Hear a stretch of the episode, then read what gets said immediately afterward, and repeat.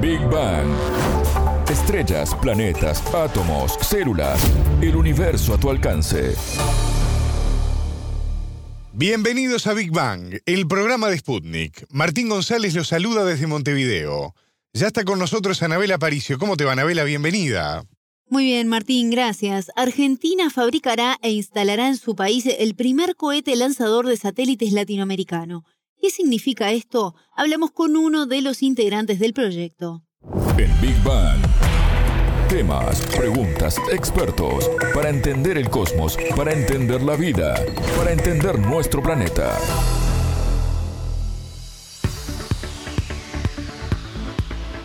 El proyecto universitario de lanzadores espaciales, que se lo conoce por sus siglas como PULE, busca poner a Latinoamérica en el mapa espacial y como proveedores de servicios en esta área. ¿Cómo es esto, Anabela? Es impulsado por la Universidad Nacional de Cuyo, ubicada en la provincia de Mendoza, a unos mil kilómetros de Buenos Aires, y hablamos precisamente con uno de los integrantes del proyecto, el argentino Ezequiel Pahuelco, investigador de la Facultad de Ciencias Aplicadas e integrante del Grupo Asesor para el Desarrollo de Tecnologías Espaciales, que nos contó más detalles sobre esto. El objetivo es tener un sistema de lanzadores pequeños para poner en órbita baja nanos y picos satélites desde la Argentina. Son satélites eh, muy pequeños y económicos que se desarrollan con el objetivo de desarrollar investigaciones científicas, comunicaciones o observación de la Tierra. Y es un área del mercado espacial que está en gran crecimiento.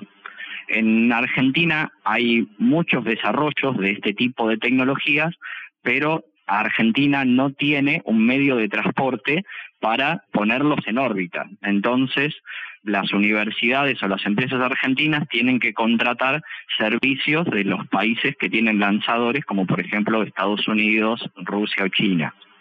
Por eso nosotros estamos haciendo un proyecto para que Argentina de forma independiente pueda lanzar sus propios satélites y también proveer servicio al mercado internacional, principalmente a Latinoamérica. El proyecto tiene dos grandes áreas, que es toda la tecnología de, del desarrollo de los cohetes, que sería un cohete de aproximadamente 12 metros con tres etapas, eh, y la parte de combustibles. La parte eh, más crítica de, este tema es el tema de combustibles y la universidad está reactivando y estudiando las capacidades de desarrollo de nuevos combustibles, tanto para satisfacer al proyecto como para el mercado, y trabajando en los aspectos de articulación interna del país y de financiación. La idea sería que en muy poco tiempo quizás en muy pocos años, tener un sistema de transporte garantizado que pueda ser lanzado tanto desde tierra como desde plataformas en el mar, o bien que pueda ser cargado desde aeronaves y en vuelo poder lanzar estos cohetes para que posicionen los satélites. Este proyecto, a pesar de ser argentino, tiene también una beta educativa y de intercambio a nivel internacional, ¿no? Así es, Martín. Pauelco nos explicaba que es un proyecto genérico y con la idea de intercambiar conocimientos con otras instituciones. También nos explicó qué tipo de especialistas se necesitan para este tipo de tareas. A diferencia de los proyectos anteriores, se desarrolla con una idea de tener innovación abierta. Desde la universidad el proyecto está abierto para que colaboren otras universidades, el mercado, las instituciones estatales, para que todos en conjunto podamos tener una herramienta genérica que nos sirva a todos, ¿no es cierto? Entonces, en este carácter básicamente pacífico, lo que nosotros buscamos es, de una manera rápida y eficiente, eh, tener un medio de transporte independiente desde Latinoamérica para poder alcanzar las órbitas bajas. Hay gente de la universidad, la universidad ha armado un grupo de trabajo que se llama GTA, Grupo Asesor para el Desarrollo de Tecnologías Aeroespaciales. Y en ese grupo es un grupo multidisciplinario con profesionales que han sido normalmente directores de proyectos o líderes de los proyectos más emblemáticos de, que han tenido que ver con el, con el espacio, la aeronáutica y demás. Y en ese grupo de trabajo hay gente de, telecomunicaciones, como es mi caso, gente de sensores, gente de aeronáutica, de vectores, de materiales, de química y combustibles, de seguridad, de calidad. Es un grupo, digamos, bastante grande que busca justamente satisfacer todas las necesidades para tener un, proyecto eh, de este tipo. Y a su vez, desde, desde ese grupo de trabajo, desarrollar programas de capacitación para poder eh, transformar a los diferentes profesionales que hay en el mercado para que puedan desarrollar proyectos aeroespaciales. La falta de mano de obra calificada puede ser un problema en algunos proyectos innovadores, pensando principalmente a largo plazo, cuando toma grandes magnitudes. ¿Cómo se está pensando esto en el PULE? La idea, Martín, es reforzar las tareas de difusión y formación en centros estudiantiles para incentivar ya a las nuevas generaciones a formarse en estas áreas.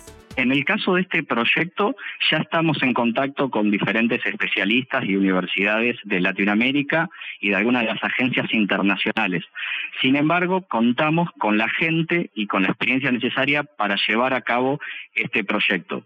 Lo que sí es real y necesario es que se desarrollen programas educativos de extensión universitaria que permitan transformar los profesionales de diferentes especialidades para que desarrollen proyectos en el mercado aeroespaciales, ¿no es cierto? Porque se sabe que es un mercado que tiene un crecimiento muy grande, que va a tener un producto interno muy grande, entonces se sabe que hay una oportunidad de negocio que requiere también que las universidades tengan planes de formación nuevos.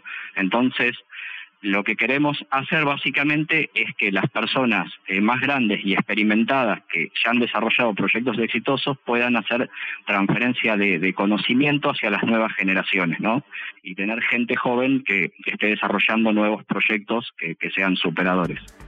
Al norte de Argentina está ubicada una base de lanzamientos que servirá para avanzar en estas tareas. Pauelco nos explicó qué tipo de habilitaciones son necesarias para realizar este tipo de lanzamientos de satélites hay permisos que tienen que ver eh, con la parte aeronáutica, permisos que tienen que ver con eh, cuestiones de seguridad y mucha reglamentación interna, pero Argentina tiene mucha experiencia en esto, de hecho tiene la base de Chamical en La Rioja, que fue una de las primeras del mundo destinada a hacer lanzamientos y pruebas aeroespaciales. Entonces, en el equipo de trabajo justamente hay gente que ha hecho lanzamientos desde esos lugares y sabe muy bien cómo llevar a cabo eh, de manera segura un lanzamiento. Si bien suena muy interesante este proyecto, para quienes no están en el tema puede surgir la duda de para qué sirve esto en nuestra vida cotidiana, ¿no? Bueno, precisamente le consultamos esto también al ingeniero en telecomunicaciones y es muy interesante pues puede ser utilizado en muchos casos de emergencia, pero escuchemos cómo lo explicaba el especialista. Hoy en día, por ejemplo, hay mucho desarrollo para lo que son las comunicaciones móviles, para el acceso a Internet en zonas lejanas o para hacer fotografía de la Tierra o poner instrumentos a bordos y poder eh, estudiar algunos aspectos de la Tierra que puedan adelantar posibles escenarios de incendios, de catástrofes, de inundaciones, de sequías, entonces, bueno, la tecnología satelital es muy relevante, pero nosotros desde Argentina tenemos el problema de que no tenemos una manera independiente de posicionar estos satélites. Entonces nos estamos centrando en el desarrollo de los cohetes que transporten los satélites y que puedan ser lanzados desde Argentina.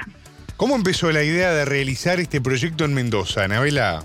Esto viene de décadas atrás, Martín, por la historia que tiene Argentina en materia espacial que ha tenido un reconocimiento internacional muy importante y el interés de los investigadores precisamente en recuperar el estatus obtenido años atrás en esta área. Cuando se inicia la carrera espacial, que básicamente estuvo liderada mediáticamente por Estados Unidos y por la URSS, desde Argentina también se comenzó con el desarrollo de, cohetes. Y Argentina en la historia ocupó un puesto relevante en algunos aspectos. Ya desde el año 47 se comienzan desarrollos de motores cohetes y sistemas teledirigidos y luego se comienzan a hacer experimentos en la alta atmósfera con lanzamientos desde Argentina y desde la Antártida. Se han podido medir, por ejemplo, radiación en la alta atmósfera, se han hecho estudios meteorológicos o climáticos y se comenzó con un proyecto también para estudiar el espacio. Entonces Argentina ingresó en la carrera espacial en una época muy temprana y ha podido hacer lanzamientos que incluso llegaron a transportar un ser vivo, que fue un mono hasta aproximadamente los 100 kilómetros de altura. El mono este incluso regresó a tierra vivo y continuó su vida en un zoológico en Argentina. Lamentablemente la carrera espacial de Argentina, que había ocupado en algunos aspectos un puesto 3 o un puesto 4, por ejemplo en este aspecto de lanzar un ser vivo hasta el espacio, en algún momento por cuestiones políticas se detuvo. Y Argentina desde aquel entonces no tuvo una carrera certera con pruebas eh, de estudios eh, o acceso al espacio. El último lanzamiento exitoso que tuvo Argentina fue el proyecto Gradicom, que se llevó a cabo en el año 2012, alcanzando una altura de unos 100 kilómetros de altura. Las tecnologías que ha manejado y dominado Argentina se llaman combustibles de propulsión de estado sólido. Y esa línea de investigación es la que nosotros desde la Universidad Nacional de Cuyo estamos volviendo a tomar y desarrollar. Entonces nosotros queremos eh, continuar con esa línea de trabajo para poder satisfacer en este momento las necesidades del mercado tanto científico como empresarial o el académico, ¿no es cierto?, en estos temas que tienen que ver con lo que serían nanosatélites. Estas misiones no son fáciles de financiar por los altos costos que implican. ¿Cómo se sustentan? Principalmente con fondos estatales, pero en este proyecto la intervención de privados también es posible al proponerse el ofrecimiento de servicios. Así lo explica Pauelco históricamente e internacionalmente siempre este tipo de proyectos, dado la, envergadura que tienen, son financiados inicialmente por los estados y luego muchas de las tecnologías que, que, se van desarrollando decaen sobre el mercado, ¿no es cierto? Y suelen aparecer proyectos que satisfacen las necesidades de forma privada. Argentina ya ha tenido proyectos que, como te dije, seguían una lógica diferente de innovación cerrada y este es un proyecto que arranca desde lo tecnológico y académico y de Argentina Argentina hay diferentes planes para financiar eh, proyectos de este tipo. El presidente firmó un contrato para desarrollo de la industria aeroespacial en, una provincia argentina y nosotros venimos hablando con gente principalmente del Ministerio de Defensa y del Ministerio de Ciencia y Técnica para financiar este proyecto. Pero tenemos varias fuentes de financiación que en este momento estamos trabajando y tenemos expectativa de que puedan ser eh, ejecutadas de manera rápida próximamente. Argentina es un país que es reconocido por el desarrollo de, satélites, de satélites grandes, satélites de comunicaciones, satélites eh, meteorológicos o de experimentación, y también por satélites eh, pequeños. En este momento hay un gran entusiasmo por el desarrollo de la industria de pequeños satélites y tanto empresas privadas como eh, universidades y centros estatales están desarrollando diferentes misiones espaciales. Entonces, hay varias propuestas para que nosotros podamos lanzar desde, desde Argentina. Digamos, Argentina ya tiene un mercado en desarrollo, que incluso es redituable de nanosatélites y lo que estaría necesitando en este momento es el medio de transporte, que es lo que nosotros queremos proveer. El proyecto aún no tiene una fecha para estrenar este lanzador porque aún se están ajustando precisamente temas de financiamiento y también concreción de las obras, pero estiman que, resuelto esto, se pueda concretar en un tiempo ágil, según comentaba el investigador argentino, ¿no? Así es, Martín. La primera versión de satélite sería un sistema de tres etapas de un solo uso, es decir, serían descartables. Y Pauelco precisamente nos comentó algunos detalles más al respecto sobre su operativa.